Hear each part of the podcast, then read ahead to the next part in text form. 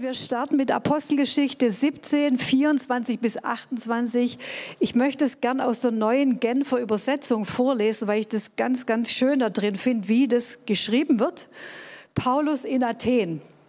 Meine Botschaft handelt von dem Gott, der die ganze Welt mit allem, was darin ist, geschaffen hat. Er, der, Him, der Herr über Himmel und Erde, wohnt nicht in Tempeln, die von Menschen erbaut wurden. Er ist auch nicht darauf angewiesen, dass wir Menschen ihm dienen. Nicht er ist von uns abhängig, sondern wir von ihm. Er ist es, der uns allen das Leben und die Luft zum Atmen gibt und uns mit allem versorgt, was wir zum Leben brauchen. Aus einem einzigen Menschen hat er alle Völker hervorgehen lassen. Er hat bestimmt, dass sich die Menschen über, den ganzen Erd, über die ganze Erde ausbreiten und hat festgelegt, wie lange jedes Volk bestehen und in welchem Gebiet es leben soll. Mit allem, was er tat, wollte er die Menschen dazu bringen, nach ihm zu fragen. Er wollte, dass sie, wenn irgend möglich, in Kontakt mit ihm kommen und ihn finden. Er ist ja für keinen von uns in unerreichbarer Nähe oder Ferne, äh, Ferne, Entschuldigung. Denn in ihm, dessen Gegenwart alles durchdringt, leben wir, bestehen wir und sind wir. So Hintergrund von dieser Rede von Paulus in Athen war, dass es, er auf seiner zweiten Missionsreise von Thessaloniki runter gewandert ist nach Korinth und er wartete dann in Athen auf Silas und Timotheus. Und so wie das halt für Paulus war, was macht er? Er geht natürlich in die Synagoge, predigt dort den Juden, aber dann auch den Griechen das Evangelium. Und ihr könnt euch natürlich vorstellen, so Paulus kommt jetzt aus Israel, er ist es gewohnt, diesen einen Gott anzubeten, einen Tempel zu haben. Und wir lesen auch, dass es ihn fast erschlägt, als er nach Athen kommt, weil die Stadt voller Götzen, Altäre, Tempel ist. Und ihr müsst euch das vorstellen, ich habe da mal gegoogelt, wie sieht denn das so aus, wie war das so?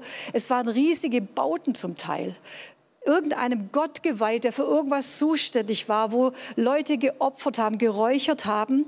Und es war auch so in diesem ab dem zweiten Jahrhundert vor Christus, und die, die Historiker können das viel, viel besser als ich erklären, war es so, dass natürlich Athen ein geistiges Zentrum war. Der Mittelpunkt sozusagen, das Zentrum des griechischen Denken, Lebens, Geistes, der Mittelpunkt so dieser ganzen Gesellschaft, ja. Da gab es Herrscher, die aus diesen verschiedenen Ländern, zum Beispiel aus Ägypten, aus Syrien, Pergamon, begannen ihre Macht dort und Kultur zu demonstrieren, indem sie riesige Gebäude errichtet haben. So, das war Multikulti. Wenn man da hinkam, da war Wissenschaft, da war Philosophie, das war der Nabel, das war das Zentrum des Denkens. So, und diese Stadt war voller, voller Götzenaltäre. Und ich glaube, Paulus war geflasht. Und wir lesen, er war richtig zornig. Zwei Welten prallten da aufeinander. Für ihn war das, what? Diese riesigen Gebäude und überall ein, diesem Gott und jenem Gott geweiht. Und ihr könnt euch natürlich vorstellen, dass, dass Paulus in seinem Geist, er war richtig erregt, steht dort. Und er ging also in die Synagoge wie üblich und danach ging er auf die Agora, das war der Versammlungsplatz. So, das wäre der Tag von äh, Friday for Future gewesen, würde ich sagen. Da gab es die Demos, da gab es die Versammlungen, die Anti-Corona-Versammlungen vielleicht wären dort gewesen, ich weiß es nicht. Vielleicht auch andere Dinge oder unser Leitereinsatz. Und auch dort hat er alle Passanten angesprochen und hat ihnen das Evangelium erklärt. Das war ihm wichtig. Er wollte die Botschaft verkündigen. Was interessant ist, wir lesen später, es haben sich nicht viele bekehrt. Wir lesen zwei Namen und einige. Für so eine große Stadt nicht viel. Und äh, es war nicht nur deshalb, weil er sowieso auf dem Weg nach Korinth war, weil ihr wisst, wenn der Heilige Geist irgendwo gewirkt hat in irgendeiner Stadt, dann blieben die Apostel auch zwei Jahre lang. Aber da, das war ein hartes Pflaster. So, und wir lesen, dass die Athener ein außerordentliches Interesse hatten an der Verbreitung und an dem Hören von Neuigkeiten. Das Neue, the latest news, zu hören, zu wissen. Und da gab es natürlich verschiedene Strömungen, philosophische Strömungen. Und dann lesen wir, wie er mit zwei davon anfängt zu diskutieren. Und sie drängen in ihm. Und ich kann mir das so super vorstellen, weil ich selber mal so ein bisschen so war, alles zu durchdringen. Ja, ich bin in Tübingen groß geworden, war hier auf einem humanistischen Gymnasium, hatte Deutsch-Leistungskurs und wir wurden sozusagen, das war so unsere Ehre und unser Stolz, dass wir alles durchdringen durften.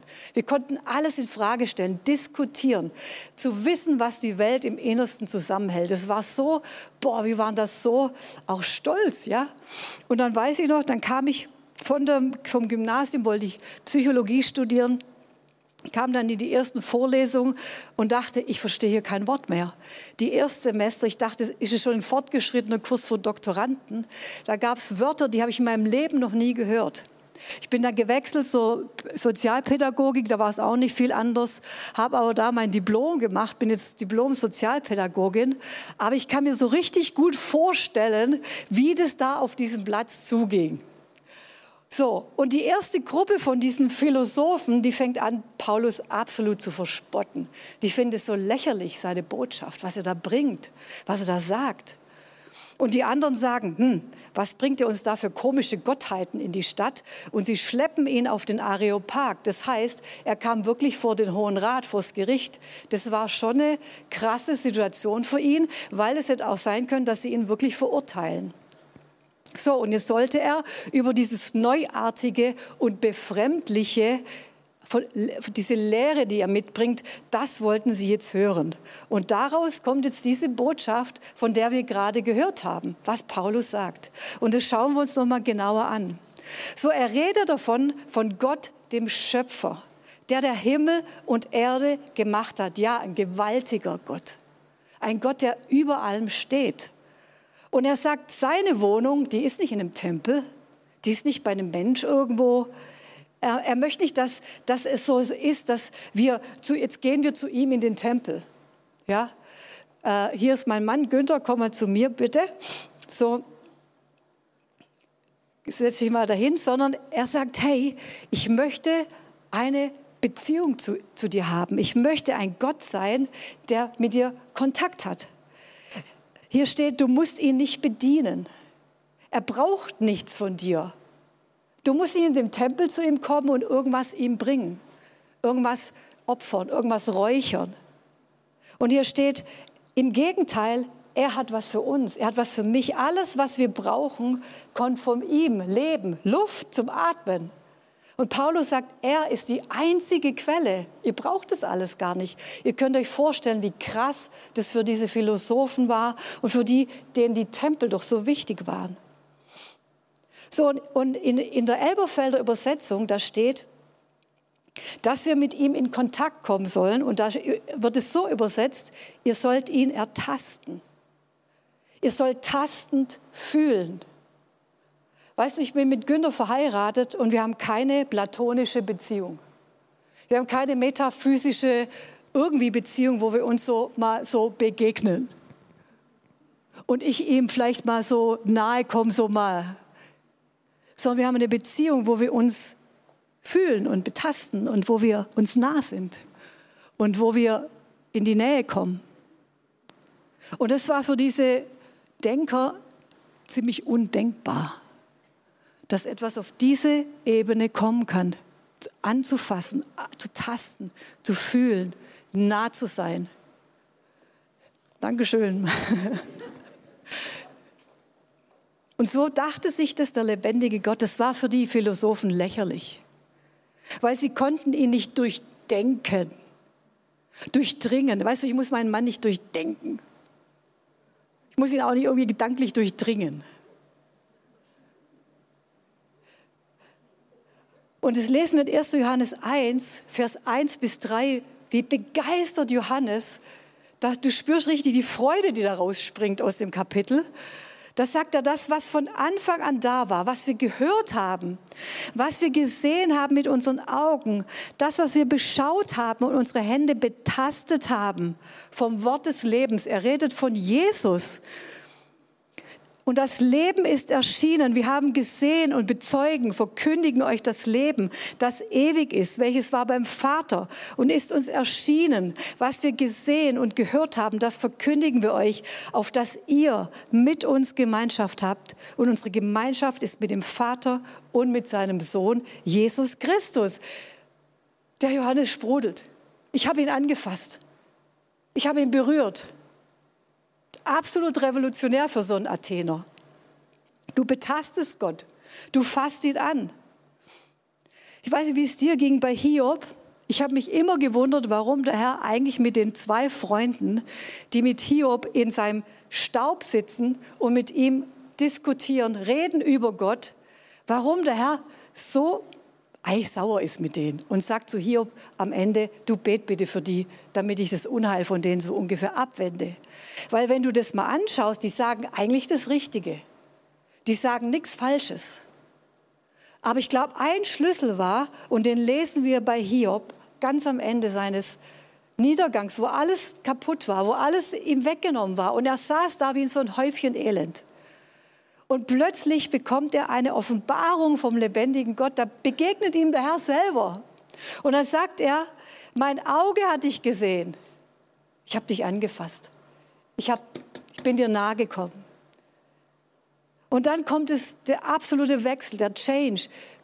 Hiobs Leben verändert sich komplett. Er war ein anderer Hiob.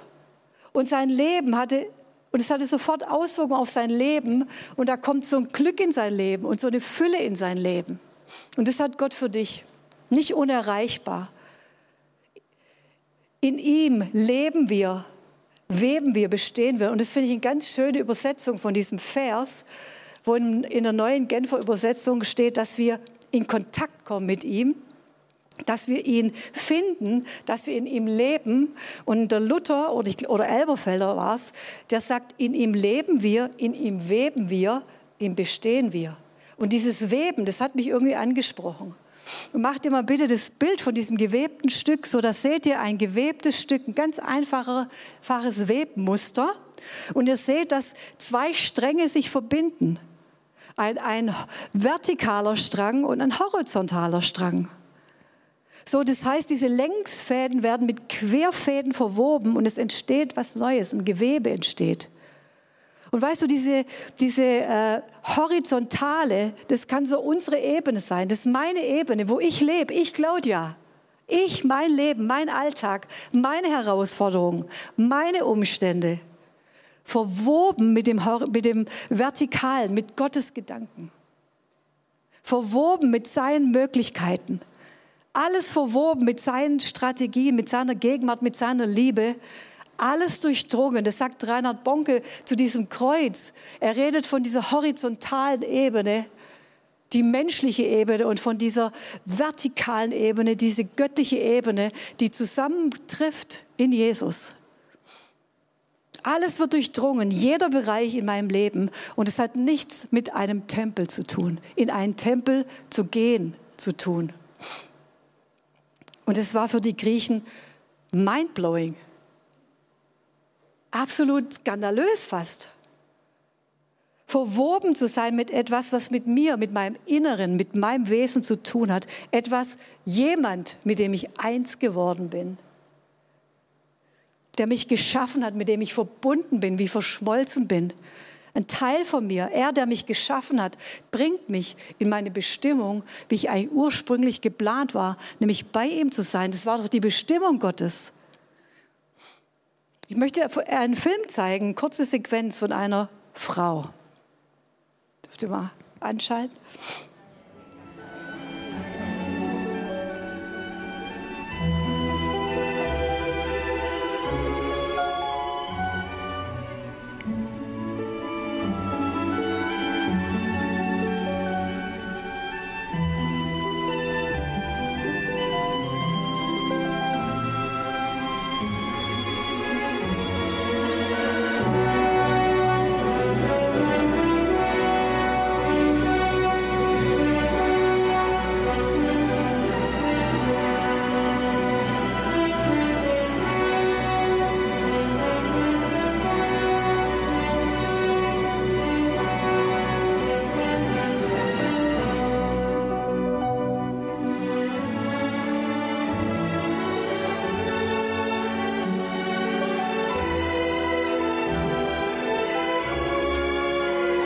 Vielen Dank. So, das ist Martha Gonzales, 2019 im Pflegeheim mit Alzheimer. Da ist nicht mehr viel mit so vielem Denken, vielleicht das Kognitive. Und sie tanzte diesen Tanz 1960 in New York als prima Ballerina, als die erste Balletttänzerin, die ganz vorne stand. Und sie tanzt den Schwanensee. Und das Krasse, mich berührt es, sie setzt die Kopfhörer auf und ist wieder da. Sie ist in dieser Welt, mit der sie sich verwoben hat, die, wo sie getanzt hat, tausendmal geübt, tausendmal diese Choreografie durchgegangen. Das war ihrs, verwoben mit ihr, in ihr, lebt es. Es kann ihr niemand wegnehmen. Es kann ihr niemand wegnehmen. Es lebt in ihr bis zum Schluss. Und es hat mich getroffen, wie sie verschmolzen war. Und das war das, wo ich gedacht habe, so möchte das Gott, dass ich so verwoben bin mit ihm. Weißt du, dass wenn ich in mein, meine Gebetskammer gehe, so als ob ich mir diese Kopfhörer aufsetze wie die Frauen, ich bin, ich bin in seiner Gegenwart. Wenn ich zu ihm rufe, ich bin in seiner Gegenwart. Er ist sofort da. Er ist da. Es kann dir niemand nehmen, egal. Und wenn du im Gefängnis wärst, und wenn du, wenn du im Krankenhaus liegst, es kann dir niemand nehmen. Und es berührt mich. Seine Gegenwart ist da. Und sie hat diese Übungen wiederholt und wiederholt.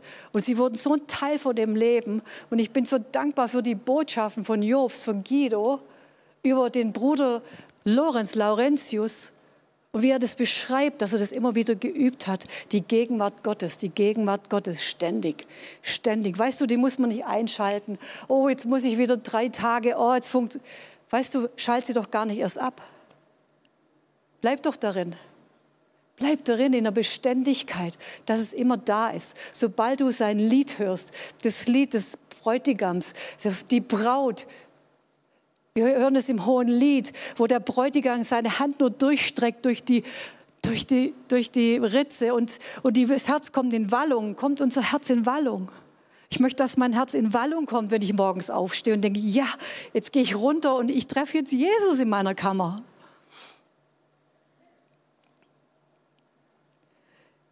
Noch ein wichtiger Vers, Matthäus 28, Vers 20. Die letzten Worte Jesu. Er lehrt sie alles und lehrt sie alles zu befolgen, was ich euch geboten habe. Seid gewiss, ich bin jeden Tag bei euch bis zum Ende der Welt. Das war der erste Bibelvers meines Lebens, der mich getroffen hat, obwohl ich Gott nicht kannte. Ich habe ihn gar nicht gesucht, aber er hat mich gefunden. Da kamen Christen in mein Leben, die haben mir das Evangelium erzählt, so wie Paulus den Athenern in meinem Denken. Und in, in, einer, in einer Situation, wo mein Leben ziemlich ruiniert war, kam ein Brief von irgendeinem Menschen, der nicht mal Gott kannte und drunter stand dieser kleine Vers. Ich glaube, er wusste gar nicht, dass er den geschrieben hat. Und dieser Vers hat mich getroffen wie ein Pfeil und ich wusste, Gott ist in Kontrolle. Wisst ihr, damals, wenn damals Corona gewesen wäre, das hätte mich aus dem Häuschen gebracht. Ich hätte es, ich wüsste nicht, wohin mit mir. Meine Welt wäre irgendwo ins Wanken gekommen und, und so war meine Welt damals im Wanken. Und ich wusste, Gott ist da, er ist der Schöpfer, er hält alles in seiner Hand, so wie Daisy das gesagt hat. Wenn es tobt, wenn es stürmt, da weiß ich, Gott steht über all den Dingen. Das war mir so ein Trost damals und ich habe mich dann bekehren können. Und weißt du, diese Tage ist dieser Vers noch näher gerutscht. Und ich dachte, Seid gewiss, ich bin bei euch jeden Tag. Ich bin bei euch jeden Tag. Wir lesen es immer, ja, ich bin bei euch alle Tage. Ja, klar, Gott ist irgendwie da, logisch. Aber ich wusste, er ist jeden Tag bei mir. Bei mir, jeden Tag, jede Minute, jede Stunde. Wenn ich aufwache, ist er da. Wenn ich frühstücke, ist er da. Wenn ich durch Krisen gehe, er ist da. Jede Stunde, er ist in meinem Leben. Fazit. Er möchte mit dir und mit mir verwoben sein. in allen Bereichen unseres Lebens. Wirklich. Diese Struktur, die ging durch alle Bereiche. Da war kein Strang, soll da irgendwie nicht verwoben sein in Jesus. Zweitens, er möchte immer mit dir kommunizieren, austauschen. Er möchte mit dir zusammen sein. Das ist diese ständige Gemeinschaft mit dem Heiligen Geist. Daher kommt Salbung. Betty Hin, Guten Morgen, Heiliger Geist. Eins der meistgelesensten Bücher auch hier. Viele haben das gelesen und es hat uns so berührt. Guten Morgen, Heiliger Geist, die Salbung, die in unser Leben kommt.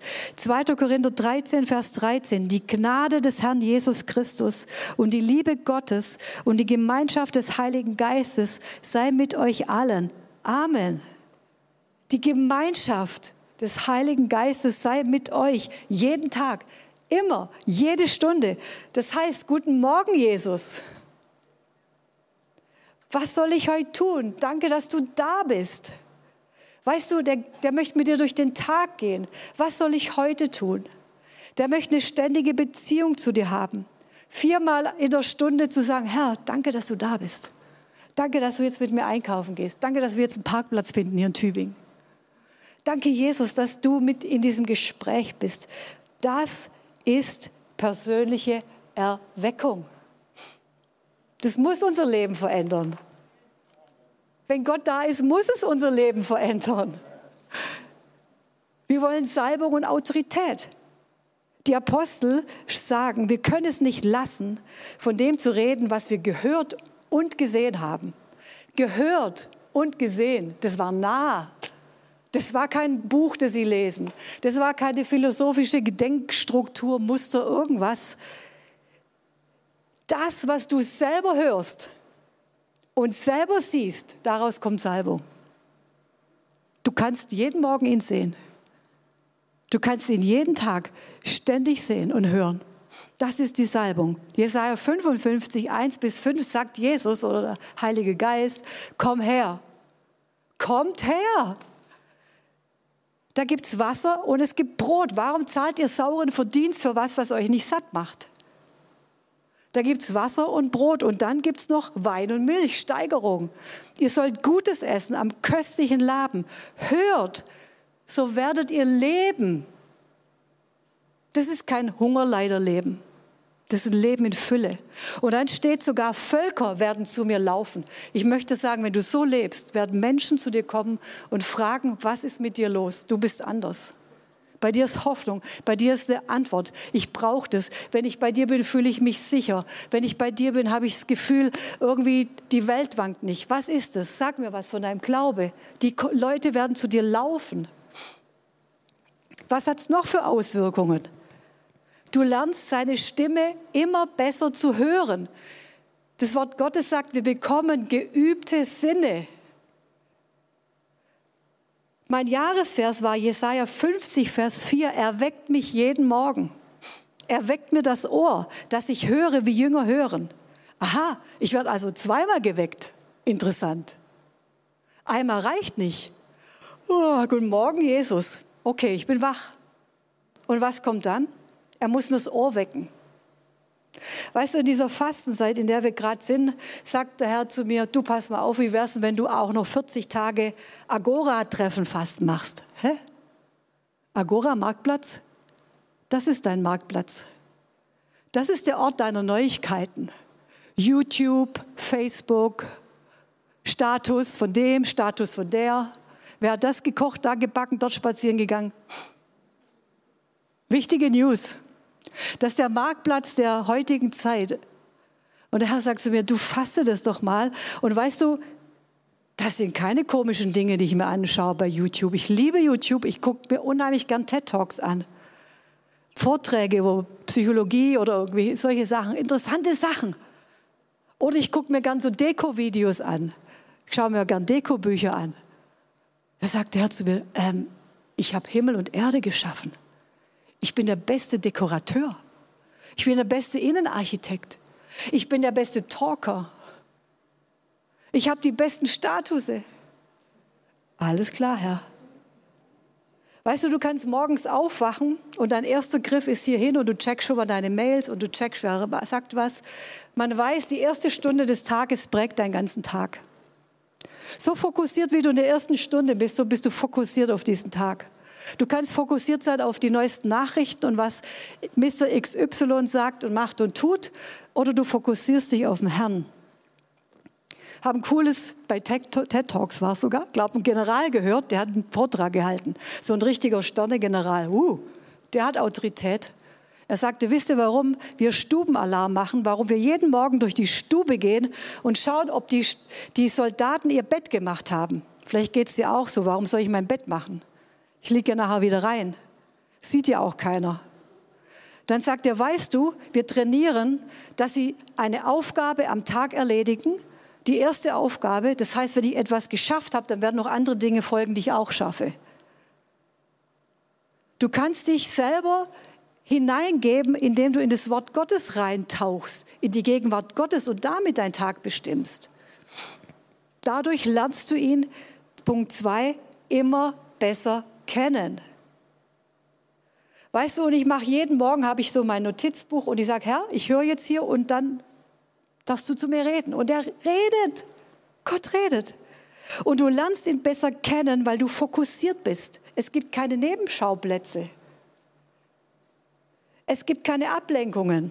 Drittens, du kannst jederzeit auf seine Hilfe zurückgreifen. Bei Überforderung, oh, alles zu viel. Ja, ich kenne das. Morgens steht schon manchmal der Stock des Treibers neben mir. Oder habe ich so eine Liste. Und ich weiß, so vor ein paar Wochen bin ich morgens aufgewacht. Ich dachte, ich mich ersticke. So viel zu tun. Dies, das, die, fünf SMS, der will was, hier will was, da zu tun, das zu tun, dieses Amt. Und dann habe ich gesagt, okay, wir machen das jetzt so. Ich schreibe alles auf. Oder mache ich das wie Hiskia. Der ging mit diesem Zettel von seinen Feinden in den Tempel und hat gesagt, Gott, guck mal, was da steht, Hilfe. Und ich bin mit meiner Liste zum Herrn und gesagt, Herr, bitte hilf mir, das abzuarbeiten. Und es war so ein cooler Tag. Ich habe brutal viel zu tun gehabt, wirklich. Aber das war ein so cooler Tag, so gesalbt. Und hinterher hatte ich wie Ruhe.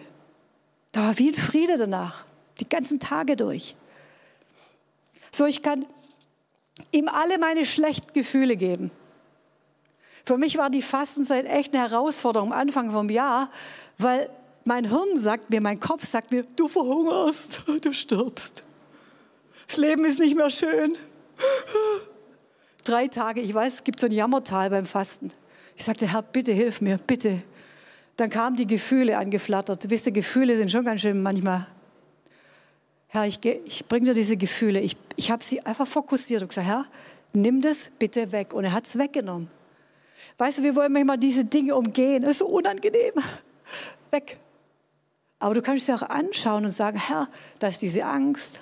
Bitte nimm die weg. Unangenehme Situation, Frust und ich erlebe Siege. Siege.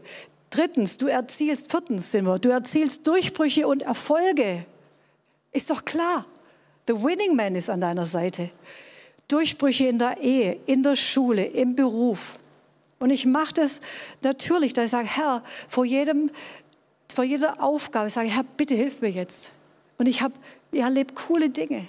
Gott gibt mir Rat. Gott berät mich. Meetings, die einfach plötzlich mega cool sind, Spaß machen. Weißt du, du kannst doch aus jeder Sache ein Event machen. Aus jedem Putzen hier kannst du ein Event machen. Heiliger Geist, wir putzen die Halle mit dir. Du bekommst Beratung in allen Lebenslagen umsonst. Hammerberatung von einem kreativen Schöpfer. Was ziehe ich an? Wie sage ich es? Wie mache ich Dinge? Frag ihn. Du wirst jeden Tag trainiert in Beständigkeit. Vielen Dank für die Botschaft von Jobst über, dies, über das Ding, über die Sachen. Zum Beispiel bringen wir Dinge zu Ende. Wir hören hier so starke Botschaften, aber wir müssen sie auch tun. Bringen wir es zu Ende, aber mit dem Heiligen Geist schaffe ich das. Beständigkeit, Schwachheit überwinden. Ja, ich bin manchmal schwach, ich kann manchmal nicht mehr, ich bin K.O. Herr, du bist den Schwachen mächtig. Dazu muss ich meine Schwachheit ihm bringen. Dann Dinge, die ich in Qualität, in Effizienz mache, exzellent mache. Ich bin Multitasking-Fan. Ich kann alles parallel, kochen, schreiben, tanzen, Schuhe putzen, telefonieren. Hammer. Bin ich auch echt froh drum. Bis der Heilige Geist zu mir sagt, konzentrier dich mal auf eins. Bring mal Dinge in Qualität. Koch doch mal anders. Das hat mich so inspiriert, Bruder Laurentius in der Küche. Dachte, okay, also gut, dann mache ich das auch so. In der Küche mit dem Heiligen Geist koche ich mein Gericht. Und es macht Spaß, Dinge, die vorher mühsam waren. Du lebst in einer ständig wachsenden Salbung. Das wollen wir, Salbung, Wachstum.